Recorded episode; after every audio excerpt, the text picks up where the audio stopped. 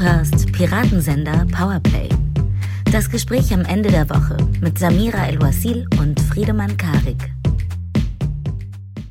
Dass wir jede Woche diese Episodenaufnahme damit beginnen, uns zu streiten, wer begrüßen muss. das hättet ihr nicht gedacht, oder? Wir, wir streiten nicht darüber, wer es machen soll, sondern wir reißen uns drum, wer es machen darf. Das ist eine Lüge. Ja, das stimmt. das wirklich, das, ich sage ich selten so dir, aber das jetzt hast du gerade gelogen, gelogen. Klar. Ja, aber ich habe auf jeden Fall den Streit oder das Reißen, je nachdem verloren oder gewonnen. Ich darf begrüßen. Hallo und herzlich willkommen zu einer neuen Episode Piratensender Powerplay mit Samira. Hallo Friedemann.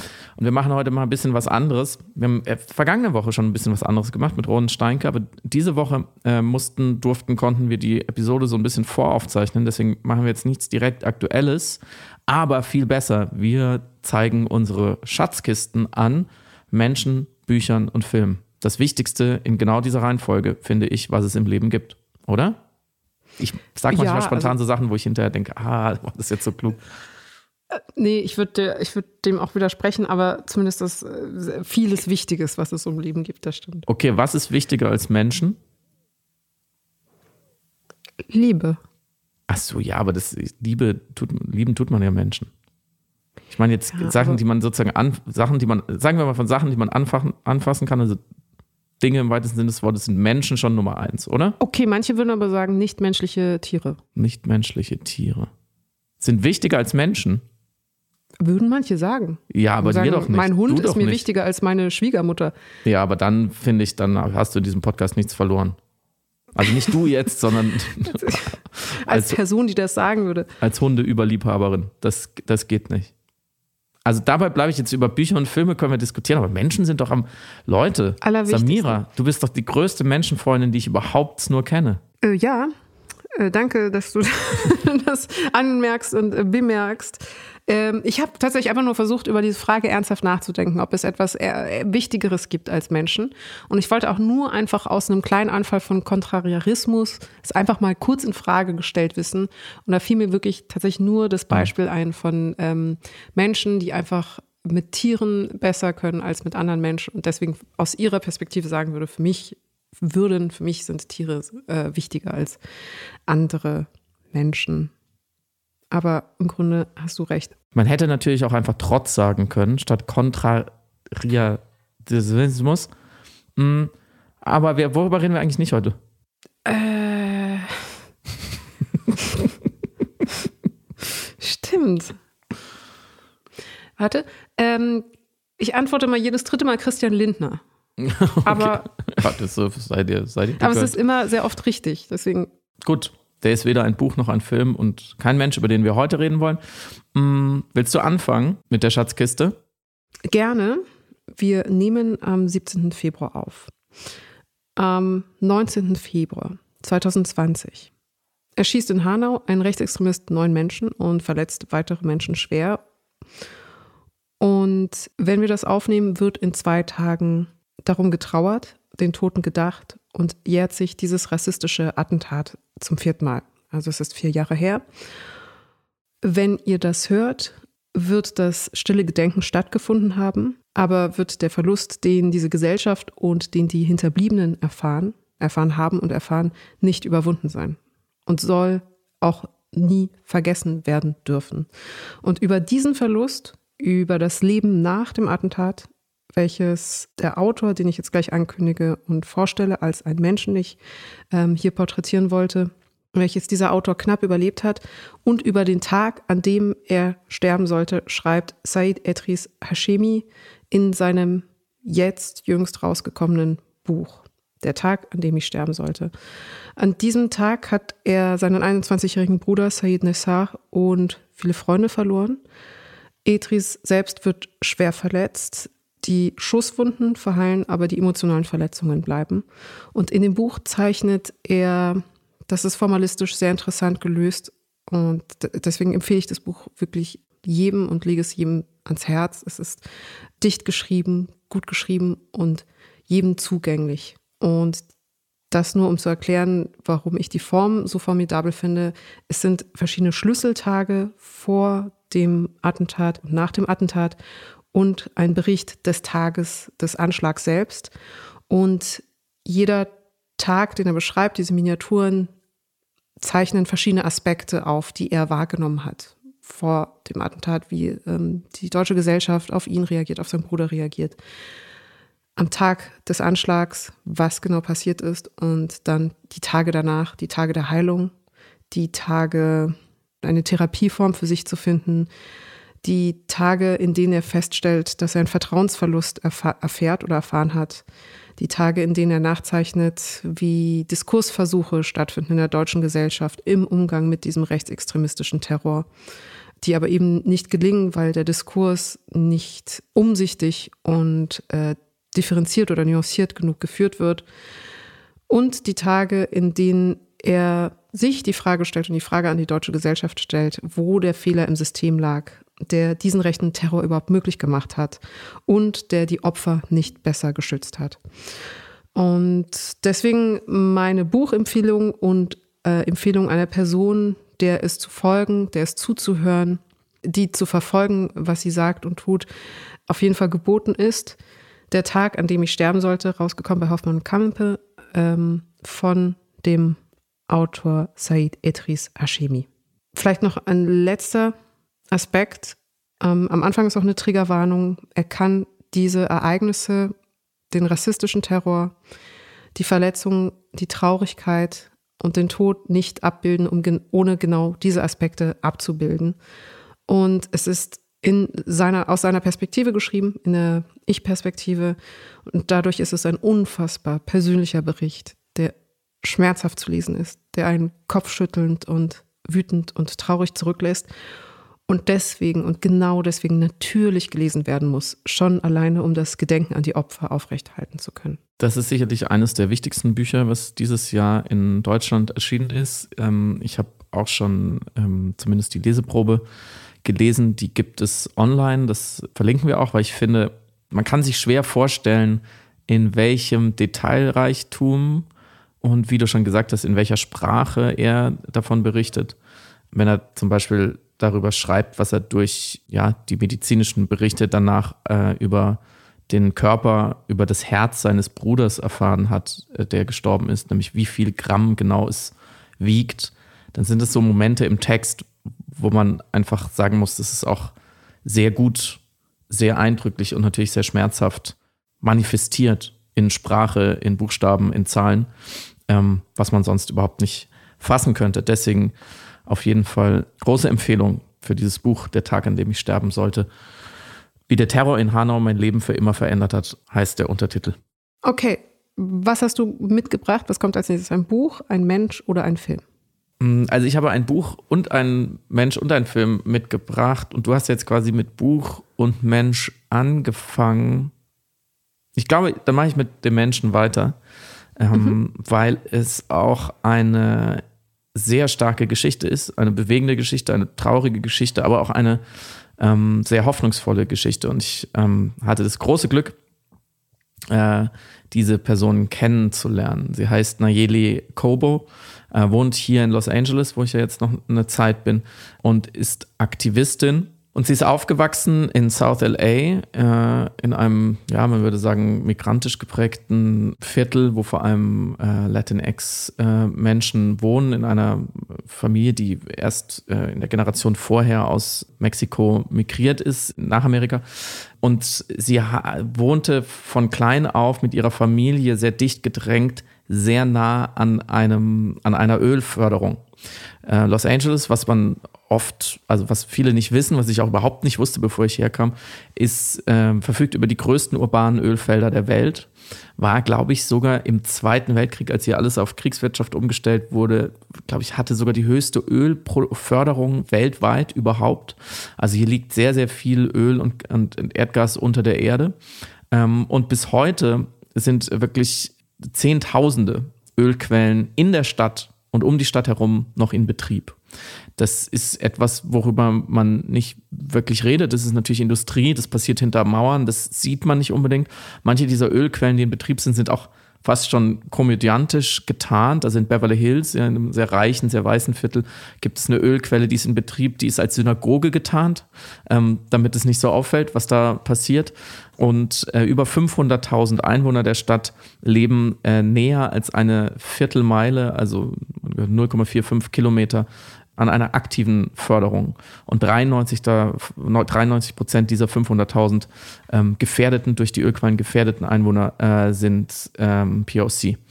Ähm, und Nayeli äh, ist heute 22 und hat aber seit sie neun ist, ähm, durch diese, diese äh, starke Nähe zu, der, zu dieser Ölförderung, die wirklich also auf der anderen Seite der Straße war. Also es gibt wirklich Bilder aus dem, sozusagen aus dem Küchenfenster heraus über die Straße konnten sie sehen, okay, da wird Öl aus dem Boden geholt. Die hatte seit äh, frühester Kindheit Symptome, äh, starkes Nasenbluten, musste eine Weile im Sitzen schlafen, damit sie nicht an ihrem eigenen Nasenbluten erstickt, äh, Kopfschmerzen, äh, Gliederschmerzen, Unwohlsein und so weiter. Und ähm, nicht nur sie hatte die Symptome, sondern sehr viele Menschen in ihrer Community. Und daraufhin hat sie mit ihrer Mutter zusammen ähm, eine, eine Bewegung gegründet, die People Not Pozos heißt. Ähm, Pozos ist das, äh, das äh, spanische Wort für Ölquelle ähm, und hat eben versucht, äh, Alanco Energy, die, den Ölkonzern, die diese Ölquelle betrieb, davon abzubringen, direkt dort im Wohngebiet, angrenzend an Schulen und äh, einfach Wohnhäuser, also die, diese, dieses Ölfeld, diese Ölförderung grenzt wirklich Wand an Wand mit zwei Schulen. Das muss man sich mal vorstellen. Äh, die haben also versucht, die davon abzubringen, da weiter Öl zu fordern, weil die Menschen einfach sehr krank geworden sind. Und was Core Energy eine Weile gemacht hat, um den unheimlichen Gestank, der auch eben aus dieser Ölförderung in die Wohngebiete hinübertrieb, es stinkt einfach wie sehr stark wie faule Eier, was man da an Gasen aus dem, aus dem Boden holt und macht die, macht, den, macht die Leute wirklich auf der Stelle auch verursacht starke Übelkeit. Ähm, und, und der Ölkonzern hat dann tatsächlich künstliche Aromen in die Luft gepumpt, Guave, Schokolade, Zitrus, äh, Erdbeer, damit die Leute das nicht so merken. Also die Leute sind ja nicht völlig bescheuert, wenn es im ganzen Viertel auf einmal nach Guave mhm. riecht oder nach Schokolade. Also haben die gemerkt, was da los ist. Und es gibt an dieser Geschichte, also ich könnte davon jetzt eine Stunde erzählen, es sind, sind so mehrere Details, wo man denkt, das, das kann nicht wahr sein. Äh, heute, also die, die Geschichte äh, beginnt so 2011, glaube ich, geht bis heute, ähm, in einem westlichen Land, in einer Demokratie, wo es Gesetze gibt, einen Rechtsstaat und so weiter, dass solche Sachen passieren, ähm, ist wirklich unglaublich. Hm, aber mein, mein Lieblings-Not-so-Fun-Fact ist, dass, sie, dass die Aktivistinnen dann irgendwann rausgefunden haben, wer die, diesem, dieser Ölförderung, wer dem Ölkonzern eigentlich das Land äh, verpachtet weil es war nicht deren Land. Und dann kam raus, es war die Erzdiözese Los Angeles, die katholische fucking Kirche, die Geld äh, mit dieser Förderung gemacht hat. Äh, und der das erstmal völlig scheißegal war, was da los war. Also die haben ganz lange da überhaupt nicht ähm, darauf mhm. reagiert. Äh, Nayeli hat auch ähm, dann zusammen mit, mit den Aktivistinnen, mit ihrer Bewegung einen Brief und eine Videobotschaft an den Papst geschickt kam auch keine Antwort. Äh, der benimmt, geriert sich ja sehr gerne als Klimaschützer. Naja, jedenfalls ähm, zog man dann in den Kampf gegen dieses, diese eine Ölförderung speziell und bekam dann irgendwann nach vier Jahren, wo niemand, niemand reagiert hat, ähm, bekam man dann irgendwann mal einen Artikel in der LA Times und dann kam eine demokratische, demokratische Senatorin zu Besuch und hat dann gesagt, okay, wir müssen das schließen. Äh, und dann hat man ähm, 2013 zum ersten Mal äh, es geschafft, tatsächlich, äh, dass, dass Alan Co. zumindest äh, temporär diese Produktion da einstellen musste. Äh, da hat man 2015 tatsächlich die, die City of LA verklagt wegen Environmental Racism, nachdem man nämlich herausgefunden hat, dass die Ölkonzerne sogenannte Sacrifice Communities definieren, nämlich Communities, wo wenig Leute gut Englisch sprechen, wo eine wenig formale Bildung herrscht, wenig Haushaltsnettoeinkommen und natürlich wenig weiße Menschen wohnen, weil man immer davon ausgeht, dass die sich am schlechtesten wehren können. Und Nayelis Community war so eine Sacrifice Community. Und ähm, daraufhin hat man die Stadt LA verklagt, dass die ihre, ihre Einwohner nicht davor schützen.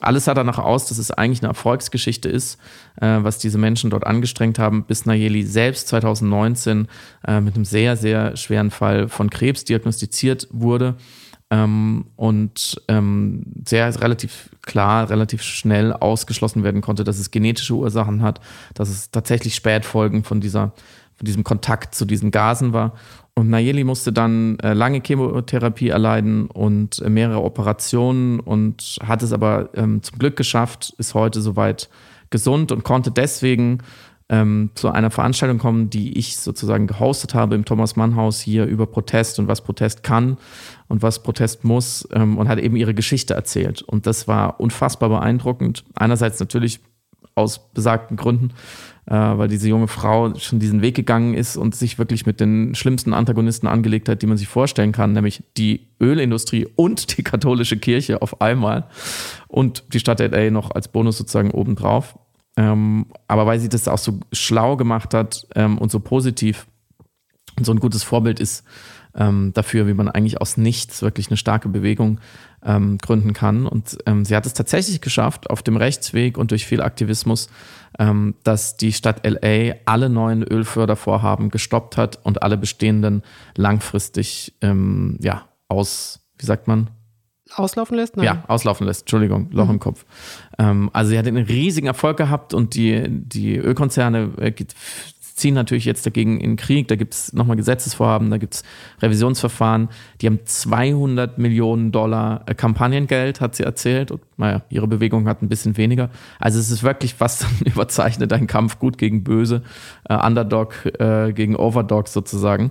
Ähm, und ich empfehle sehr, ähm, sie einfach mal zu googeln. Ich verlinke auch was. Nayeli mit N-A-L-L-E-L-I, Kobo mit C, C-O-B-O heißt sie. Ähm, und dann findet man Reden von ihr, dann findet man nochmal viel mehr Details zu der Story. Und ähm, ich fand es einfach eine sehr, sehr gute Begegnung und war sehr dankbar, äh, dass dieses Buch, was ich geschrieben habe, ähm, mich jetzt zu solchen Menschen führt, die jetzt nicht darüber reden oder darüber nachdenken oder darüber einen oberschlauen Podcast haben oder so, sondern die wirklich äh, Dinge einfach tun, die einfach äh, losgelegt haben ähm, und die eben beweisen, dass Protest funktioniert. Protest funktioniert immer wieder an vielen Stellen. Er kann extreme Ungerechtigkeiten ähm, ja, bekämpfen. Er kann am Ende gewinnen, auch wenn es am Anfang so aussieht, als hätte man überhaupt gar keine Chance.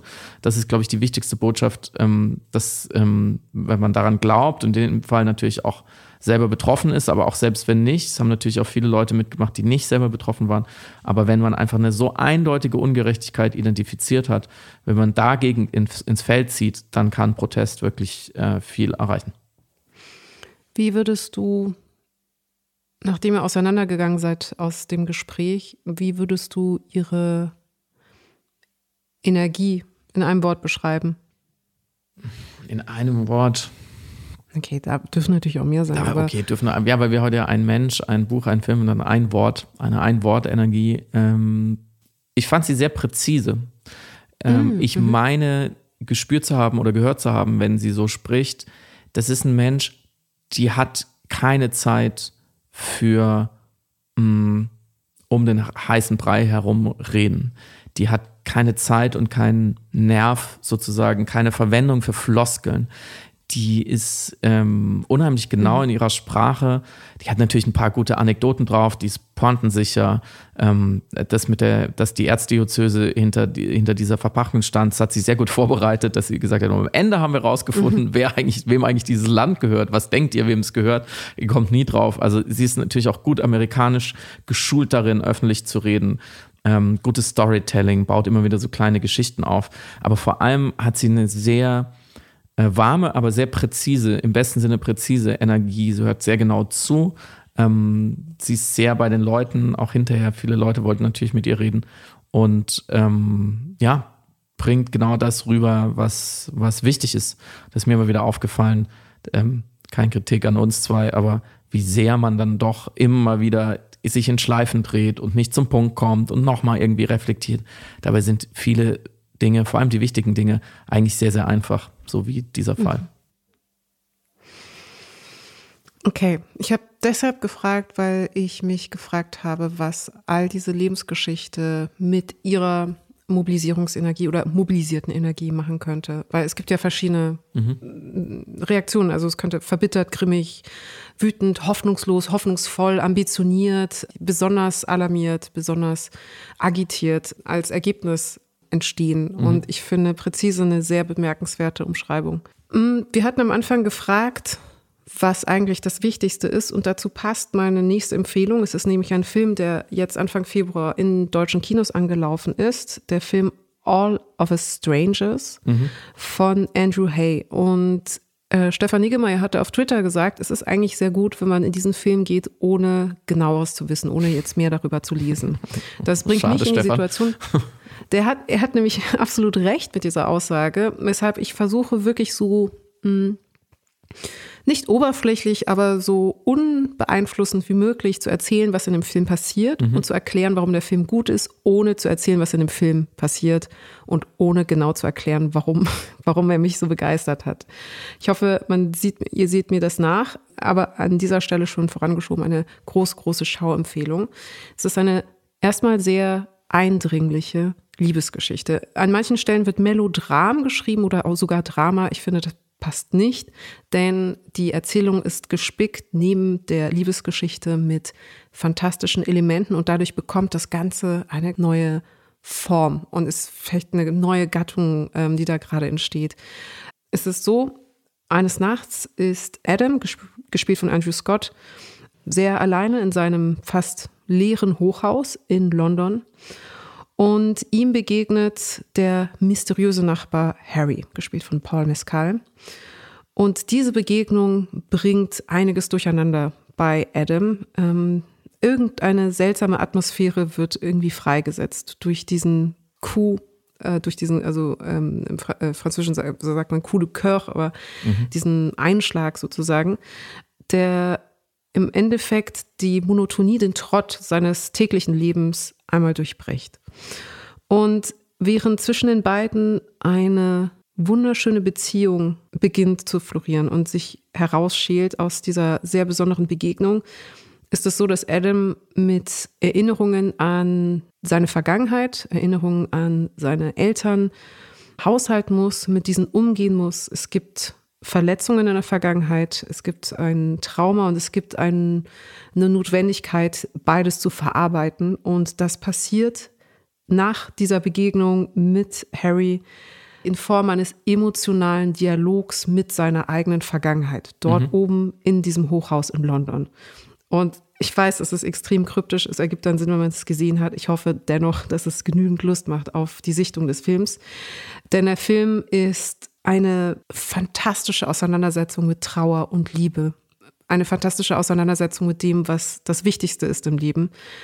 Eine sehr nachdenklich machende und sehr nachdenkliche Studie des Zwischenmenschlichen, des Existenzialistischen, des Prozesses des Heilens, des Prozesses des Abschiednehmens und des Prozesses des Erinnerns und auch des Verliebens. Und all das kommt in einer wunderschönen, fantastischen Bildwelt zusammen. Die ähm, hat Andrew Hay zusammengearbeitet mit einem ganz fantastischen Kameramann, der Inspirationen genommen hat von Ingmar Bergmanns Schrei und Flüstern, aber es ist auch beispielsweise in der Ästhetik, manchmal in der Kadrierung, in Inszenierungen äh, viel von Chihiros Reise ins Zauberland zu sehen.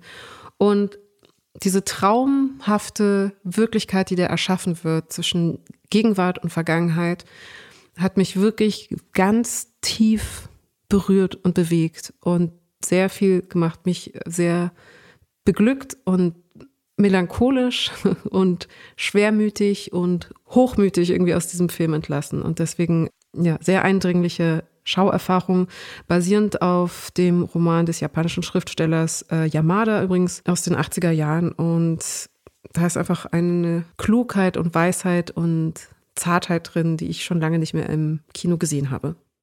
Was ist das Wichtigste im Leben? Ich würde wieder sagen Liebe. Ja, das stimmt. Gut, dass wir das nochmal festgehalten haben. das ist, ich Was ist sagen, das, das ist das einzig, einzig Wichtige würde ich sogar Was, sagen. Nein, aber das, also wenn wir in der, es ist ja eh, eine, also jede Form von Hierarchisierung und Priorisierung führt zwangsläufig zu Dichotomien, die absurd sind. Also es würde ja heißen, dass zum Beispiel äh, Liebe wichtiger ist als Leben, aber es gibt ja keine Liebe ohne Leben. Es kann auch kein Leben ohne Liebe geben. Deswegen ist ja eh jede Form von etwas ist wichtiger als das andere schon in der Fragestellung natürlich falsch. Aber mein erster Impuls, mein Unbedachter, wenn man mich das fragt, ist tatsächlich die Liebe als Antwort zu geben. Aber was würdest du denn sagen? Ja, ich würde dir absolut zustimmen. deswegen habe ich ja vorhin ähm, so dafür gekämpft, dass die Menschen das Wichtigste sind, weil die Liebe zu Menschen meine ich damit. Ja. Also wenn ja. man sagt, die Liebe ist das Allerwichtigste, meine ich damit die Liebe erst in erster Linie die Liebe zu Menschen. Ähm, das reicht. Und äh, aber da meinten wir sozusagen das Gleiche von beiden ähm, Richtungen. Und ähm, du hast auch völlig recht, man sollte auf gar keinen Fall hierarchisieren, das ist irgendwie sinnlos. Mm, ich würde allerdings in einer Sonderfolge über, über metaphysische Phänomene und Erscheinungen ähm, gerne darüber diskutieren, ob, äh, ob es nicht doch sehr viel Liebe ohne Leben geben kann. Und dass das ja gerade die Liebe so speziell macht, dass sie ähm, das, das physische Leben den Herzschlag überdauert und umkreist und der ist gar nicht so unfassbar wichtig dafür. Aber das ist vielleicht eine Frage für andere Liebesfilme, die man noch empfehlen kann. Du hast es auf jeden Fall geschafft, dass ich jetzt überhaupt nicht viel mehr weiß, worum es in diesem Film geht. Also ich habe den Trailer irgendwie relativ früh gesehen schon und freue mich seitdem darauf. Aber dass ich noch mehr also jetzt will ich ihn auf jeden Fall 100% sehen. Vorher war ich bei 90%. Jetzt ähm, bin ich bei 100% Und es gibt sowieso, finde ich, so, also ja, fast alle Filme drehen sich irgendwie um die Liebe oder haben eine Liebesgeschichte im Kern. Und es gibt aber so wenig gute, ähm, tatsächlich gute äh, Liebesfilme. Was ist denn dein Lieblingsliebesfilm, wenn du einen nennen müsstest? Casablanca. ich weiß, das klingt total Sorry. ausgedacht, aber okay. es tut mir leid. Ich, vielleicht stimmt es auch nicht, aber ich habe ihn neulich wieder geschaut und er ist einfach, er ist sehr gut, muss man mhm. sagen. Er ist, er hat, er hat natürlich ein großes Problem was wir jetzt hier nicht ausdiskutieren müssen, aber er geht, ist natürlich hinsichtlich des Frauenbildes völliger Mumpitz. Das dürfte, da hätte man damals schon nicht so machen dürfen, würde man heute nicht mehr so machen, aber er ist auf sehr vielen anderen Dimensionen sehr, sehr gut. Ähm, und wenn ich jetzt länger nachdenken kann, fällt mir bestimmt noch einer ein, der, der da nicht so fatal ist, ähm, weil da sind die Frauen halt leider doch an sehr vielen Stellen so Verhandlungsmasse. Wobei, naja, jetzt rede ich ins Unrein hinein, vielleicht stimmt es auch gar nicht könnt ihr uns ja schreiben. Aber ähm, es ist, ein, es ist eine, auf jeden Fall einer der besten Liebesfilme aller Zeiten. Oder Samira, was würdest du sagen? Ich würde sagen, ich antworte immer, weil ich es auch wirklich so fühle, in The Mood for Love.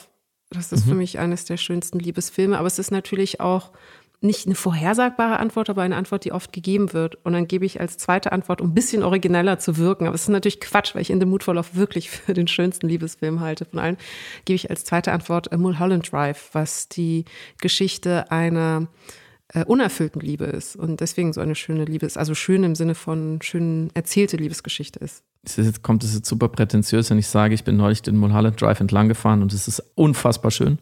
Nee, überhaupt nicht. Es passt genau zu der Assoziation, die ich zu dem gleichnamigen Film habe von David Lynch. Es ist auch ein unfassbar schöner Film. Ja, der Ausblick ist einfach auch sehr schön. Der Film ist auch sehr schön. Der Ausblick ist auch sehr schön. Ich muss noch mal überlegen, wir, müssen, wir brauchen noch bessere, noch mehr verschiedene Liebesfilme. Äh, ja, ich habe, glaube ich, hier auch schon mal die Maske empfohlen, ähm, polnischer Film. Also nicht die mit Jim Carrey, sondern mhm. polnischer Film namens, ich glaube, er heißt sogar nur Maske. Ganz großer Liebesfilm über einen Mann, der sein Gesicht verliert und dann auch, also er wirklich physisch sein Gesicht verliert und dann auch seine große Liebe und aber egal, wir verfransen uns. Ich wollte nämlich noch einen ganz anderen Film empfehlen, der garantiert kein Liebesfilm ist, über den wir hier auch schon kurz gesprochen haben. Aber ich habe dann gedacht, okay, wenn ich einen Film gerade empfehlen soll, dann nochmal mit Nachdruck. Mit Nachdruck äh, Zone of Interest, den ah, vielleicht -hmm. manche von euch schon gesehen haben, ist egal, weil ich nämlich auch nochmal eins besser verstanden habe, warum ich finde, dass man ihn sehen muss. Mhm. Ähm, und das ist immer so, ja, must see, das heißt, sagt sich so leicht. Aber in dem Fall finde ich es wirklich ein Muss. Und zwar gar nicht, weil, weil er so ein grandi, weil natürlich, ich halte ihn für einen grandiosen Film, aber man muss ihn gar nicht so schätzen. Also man muss jetzt gar nicht reingehen oder rausgehen und sagen, oh, ich habe einen tollen Film gesehen, das ist das zeitgemäße, tolle, große Kino. Ähm, sondern wegen einem, wegen einem Aspekt. Und das hat natürlich was mit der Geschichte oder der, der Historie, die da erzählt wird, zu tun. Ähm, und der, glaube ich, den, den dieser Film schafft wie kein anderer Film, den, den ich kenne, in, überhaupt in der Geschichte des Films. Und ich glaube, keine andere Erzählung, nämlich, mir geht es um Folgendes. Wir fragen uns ja immer und immer und immer wieder, wie konnte es passieren? Also gerade wir Deutschen fragen uns das, aber auch viele andere Menschen auf dieser Welt fragen sich, wie konnten Menschen, in dem Fall jetzt unsere, auch ja, meine Vorfahren waren dabei, diese industrielle Vernichtung verüben oder zumindest nichts dagegen tun, beiwohnen, irgendwie am Rande stehen. Und die Antworten darauf sind natürlich zahllos, die gibt es schon. Ähm, und zumindest die besseren davon sind auch angemessen komplex. Ich glaube aber trotzdem, wir werden es niemals verstehen oder gar irgendwie begreifen und fassen können. Aber wir können so ein bisschen immer wieder versuchen, diese abgrundtiefe Finsternis auszuleuchten. Und ich glaube, Kunst und gerade ähm, Kunst, die erzählt, kann das besonders gut. Und es gibt natürlich Erklärungen für diese Frage. Es gibt rationale Erklärungen, wie die totale Entmenschlichung funktioniert. Es gibt ja gute Wissenschaft, wie der Faschismus es sich zur ureigensten Aufgabe macht, diese Balance aus Empathie und Impuls, Unterdrückung und Scham und ja, das, was wir Zivilisierung nennen, ins Kippen zu bringen bis auf mhm. einmal andere Gesetze gelten als die, nach denen wir uns heute verhalten. Und zum Glück, die wir jetzt zumindest unsere Generation nur kennt. Wir kennen die anderen Gesetze der Brutalität und des Tötens nicht. Ähm, es gibt es aber. Es gibt einen Zustand eines menschlichen Kollektivs, wo es für die Individuen einfach logischer, einfacher, sicherer ist, zu morden oder wenigstens dem Morden zuzuschauen, statt sich dagegen zu wehren. Und wir stellen uns immer wieder diese Frage, auch ganz generell, zu was sind Menschen fähig und warum? Was ist das Böse? Wie tritt es auf, was braucht es, wie kann man es bekämpfen. Ähm, wir erzählen davon in den allermeisten gleichen routinierten Narrativen von Pathologien, also von zum Beispiel irgendwie geisteskranken Serienkellern oder von habgierigen Totschlägern, von Neid und Hass. Aber uns fehlen ja die Erzählungen immer noch zu den größten Verbrechen der Geschichte, eben zu diesen industriellen Verbrechen wie die Shoah, zu den fanatischen Ideologien und ihren TäterInnen und auch vor allem den MitläuferInnen. Und immer wenn irgendwo auf der Welt was abgrundtief Böses, Bestialisches, ultimativ Unmenschliches passiert, dann kommt wieder diese Frage, wie kann das passieren? Und sie führt jedes Mal eigentlich zurück nach Auschwitz. Und genau da spielt ähm, ja Jonathan Glazers Film Zone of Interest. Ähm, und ich will jetzt hier gar nicht wieder so diese ästhetische Diskussion seiner Mittel- und Machart aufmachen, die ist ja schon genug passiert, die kann man sich auch selber sozusagen herstellen, indem man ihn sieht und mit Leuten darüber diskutiert. Ich will mich eben nur auf dieses eine konzentrieren, was er hat, wovon er sprechen kann, nämlich dieses Warum. Mhm. Und ich glaube, wir werden niemals verstehen, wir werden niemals einer auch nur irgendwie akzeptablen gewinnbringenden Antwort auf dieses Warum näher kommen, wenn wir uns nicht stärker auf den Opportunismus, auf die Gier, die Habsucht und den Neid, also auf relativ normale menschliche Emotionen und Phänomene konzentrieren, die aber für diese Entmenschlichung nicht nur irgendwie, ja, nicht äh, förderlich, äh, nicht, nicht wehrhaft dagegen waren, sondern die, die wirklich eminent wichtig sind, damit die Entmenschlichung überhaupt passieren kann. Und deswegen ist Sandra Hüllers Rolle als die Ehefrau Höss äh, so viel interessanter, glaube ich, und hat so vielen Leuten mehr Eindruck verschafft als die Rolle von äh, Lagerkommandant Höss. Sie zieht viel mehr Interesse auf sich, weil wir hier die Gelegenheit bekommen, dargestellt bekommen, diese anders gelagerte Menschenverachtung, also auch die genauso totale Dehumanisierung äh, der Juden und der anderen Opfer solch eines Lagers zu zeigen, aber eben als eine, die davon profitiert aber nicht aktiv mitmacht. Und ich glaube, diese Figuren, weil sie einfach auch in der Mehrheit waren, sind jetzt mal dran, erzählt mhm. zu werden. Diese Frau interessiert sich vor allem für ihren Garten, dass er direkt ans Lager Auschwitz grenzt, scheint ihr egal, oder wobei das stimmt nicht so richtig. Dieses Lager ist ihr nicht egal, es ist ein notwendiges Übel. Es stört mhm. sie, dass sie für ihre Landlust in Kauf nimmt, für ihre Utopie vom Leben, wie sie sagt, wie der Führer es sich vorgestellt hat. Wir leben, wie der Führer es sich vorgestellt hat, mehr oder weniger selbstversorgend, mit Garten, den Kindern geht's gut. Und das einzige Problem ist eigentlich, dass die Mauer hässlich ist. Darüber beschwert sie sich bei ihrer Mutter. Die Mauer ist hässlich, die direkt ans Lager grenzt. Aber ich habe Wein gepflanzt. Nächstes Jahr sieht man sie nicht mehr. Nächstes Jahr heißt natürlich, nachdem weitere Zehntausende in den Gaskammern vernichtet wurden, das weiß sie alles. Es ist ihr eben fast egal. Naja, sie erträgt es es ist eben der Beruf ihres Mannes, der mit vielen Privilegien einhergeht. Und diese Beiläufigkeit und natürlich klassischerweise die Banalität des Bösen nicht in einer direkten Täterin, in einem blutrünstigen Monster, sondern in einer scheinbar mehr oder weniger Unbeteiligten zu erzählen und damit eben sofort einen großen Teil des deutschen Volkes damals zu personifizieren, dass eben nicht die Gashähne selber aufgedreht hat oder die Kugeln geschossen hat, aber das eigentlich genauso schuldig ist auf eine Million verschiedener und doch irgendwie am Ende immer gleicher Arten. Deswegen muss man diesen Film sehen. Heute mehr denn je, weil das habe ich so noch nicht erlebt. In keinem Buch, in keinem Film, in keinem Theaterstück, dass mir so nochmal klar geworden ist, wenn wir uns irgendwie diesem Warum nähern, dann müssen wir es über Menschen wie diese Frau Höst tun. Nach dieser deiner Erklärung werde und äh, muss ich ihn natürlich sofort sehen. Ich habe es noch nicht geschafft. Der eine Film Anatomy of a Fall mit Sandra Hüller hat mich schon jetzt in dieser Sandra Hüller-Saison sehr geprägt und ich freue mich jetzt auf diesen weiteren Film, der ja auch zu Recht nominiert war in vielen, vielen Kategorien. Mhm. Ich habe noch als letztes ein Buch mitgebracht und Disclaimer mhm. an der Stelle. Ich bin mit dem Autoren gut befreundet. Timon Kalkaleiter heißt er und ich habe aber das Glück, dieses Buch empfehlen zu können, obwohl wir befreundet sind, weil ich es mag. Ich kam nicht in die Bredouille, jetzt ein Buch zu loben, nur weil es ein guter Freund geschrieben hat. Und das Buch heißt Heilung. Das ist beim Piper Verlag erschienen Anfang Februar. Und es geht um einen nicht namentlich gekennzeichneten Protagonisten, der partout nicht einschlafen kann. Er kann einfach nicht schlafen. Und er wird von seiner Frau in ein Luxussanatorium geschickt, wo er von diesem, seinem Zivilisationszustand irgendwie geheilt werden soll. Das mhm. Interessante an dem Sanatorium ist, dass es also insbesondere als elitärer Ort der Genese und der Rekonvaleszenz eigene Regeln, ein eigenes Rituell des Heilens anbietet und einen eigenen Habitus des Gesundseins sozusagen mhm. performt. Denn dort werden nur gesunde Menschen geheilt. Denn ums Kranksein geht es nicht, es geht nur um das sich krank fühlen. Mhm. Also wird der Erzähler beispielsweise von außen optimiert oder soll von außen optimiert werden. Hier so ein bisschen vielleicht was schleifen, was verbessern, was verjüngen. Denn die äußere Verjüngung soll dazu führen, dass dann auch ein gesundes Äußeres, ein gesunderes Inneres einläutet und konsequent macht. Und diese ganze Erzählung dort im Sanatorium und dann die Ereignisse, die darauf folgen, ist atmosphärisch unglaublich dicht beschrieben. Es ist sehr mysteriös über dem ganzen Glanz dieses Sanatoriums, der, Schönheit der Berge, der Sattheit der Wälder liegt ein seltsamer Nebel des Neurotischen.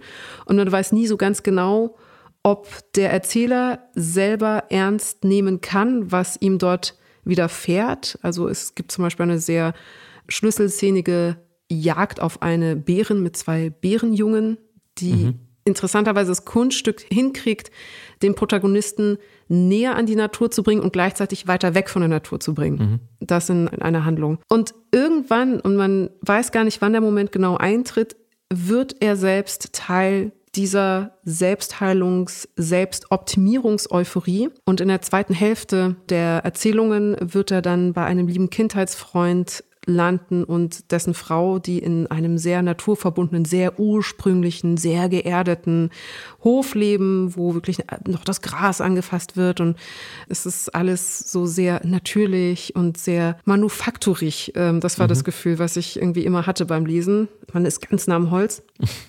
Und plötzlich wird er dort auch mit seinem Kindheitsfreund zusammen epiphane Naturerfahrungen haben und diese mit ihm durchleben und kommt dann auch in so eine Art Regressionszustand und kommt immer mehr in diesen Sog der Heilung hinein. Mhm. Es geschehen Dinge und ein Ereignis insbesondere sortiert die ganze Situation nochmal neu, sortiert die Heilung neu, die Gesundheit neu, die Wahrnehmung der Welt und auf die Frage, was ist eigentlich gesund, was ist normal und was ist angeblich ungesund und was ist anormal.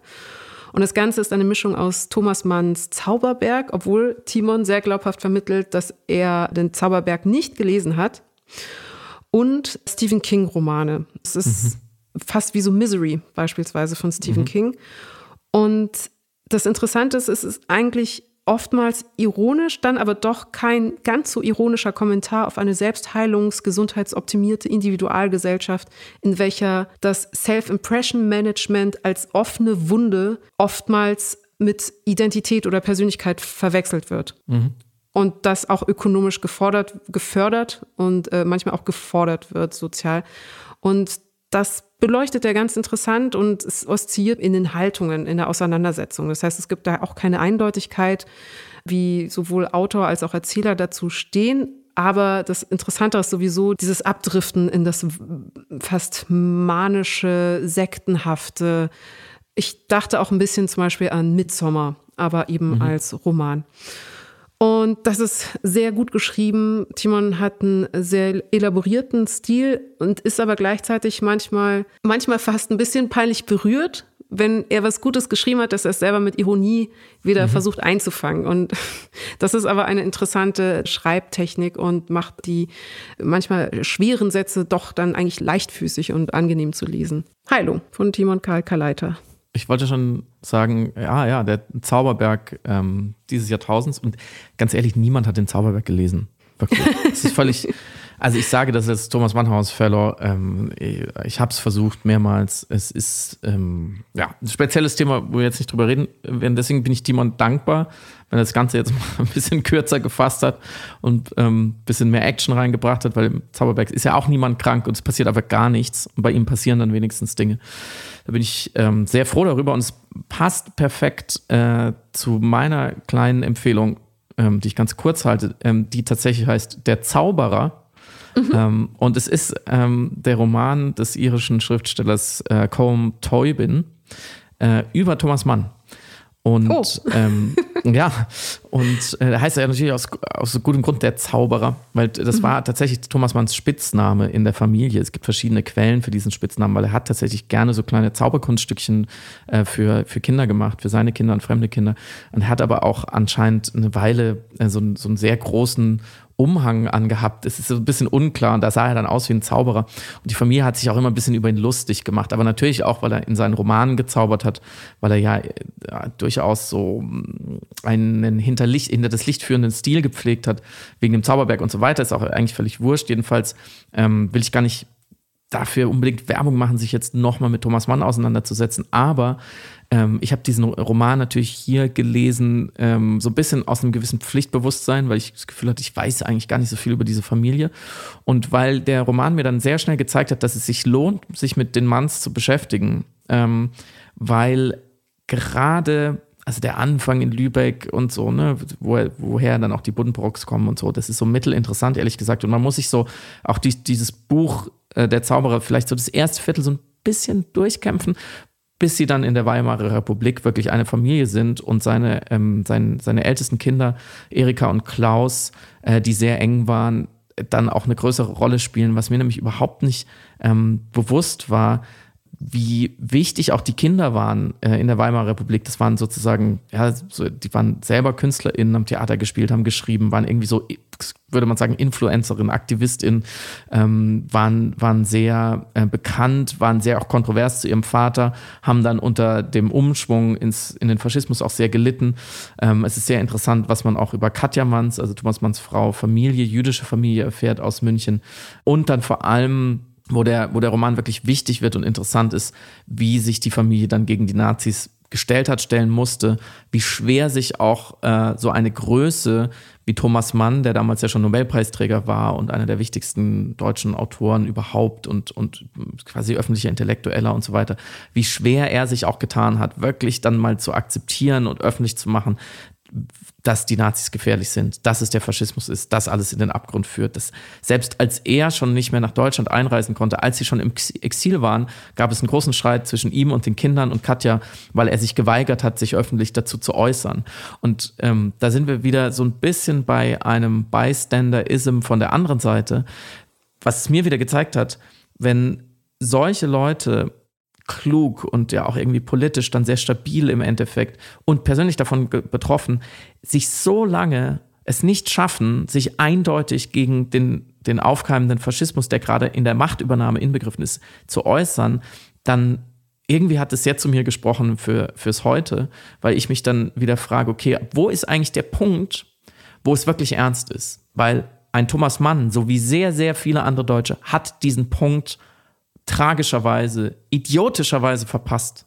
Und ich glaube, das hat ihn später auch sehr umgetrieben und gereut. Und deswegen war er dann auch so ein überzeugter Antifaschist auf einmal, als er dann in den USA war, weil er gemerkt hat, okay, das war ein riesiger Fehler. Wir haben die unterschätzt, wir haben die Situation falsch eingeschätzt ähm, und mit uns sehr, sehr viele. Und die Leute, die immer gewarnt haben, die wir immer so ein bisschen abgetan haben, ja, die ewig pessimistischen, wie zum Beispiel sein Bruder Heinrich Mann, der einfach auch sehr viel äh, linker und kommunistischer eingestellt war, ja, die Leute hatten recht am Ende hatten diese Leute recht, weil das ist auch eben ein, ein Merkmal des Faschismus. Wenn man wartet, bis er sein wahres Gesicht zeigt, ist es zu spät.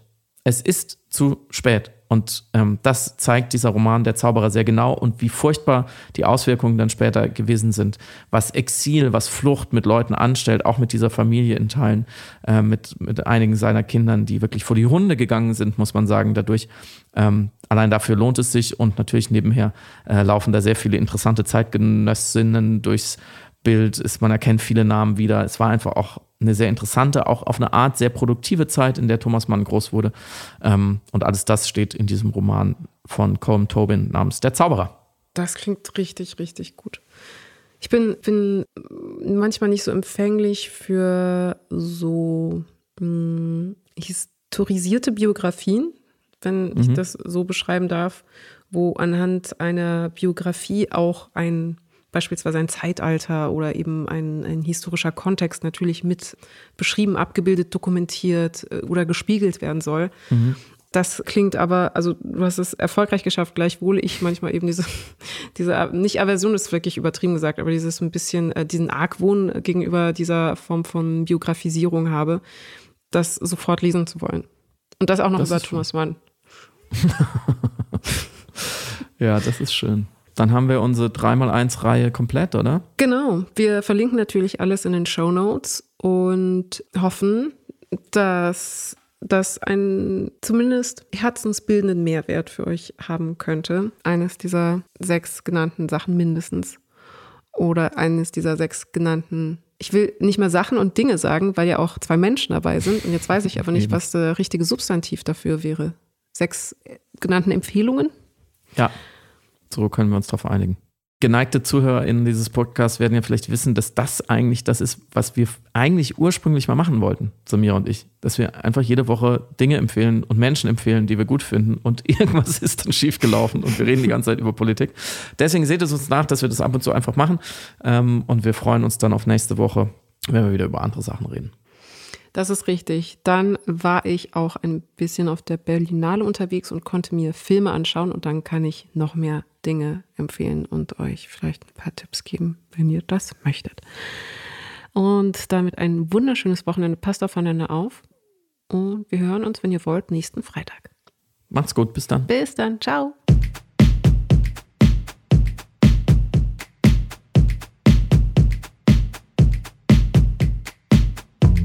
Hörst Piratensender Powerplay. Das Gespräch am Ende der Woche mit Samira El-Wasil und Friedemann Karik. Piratensender Powerplay ist eine Produktion von Stereotype Media in Kooperation mit Yam Yam, der unsichtbaren Tupperbox für den diskreten Foodie. Du möchtest Yam Yam zwei Wochen lang kostenlos testen? Abonniere diesen Podcast überall und gewinne gutes Korma. Bon Appetit!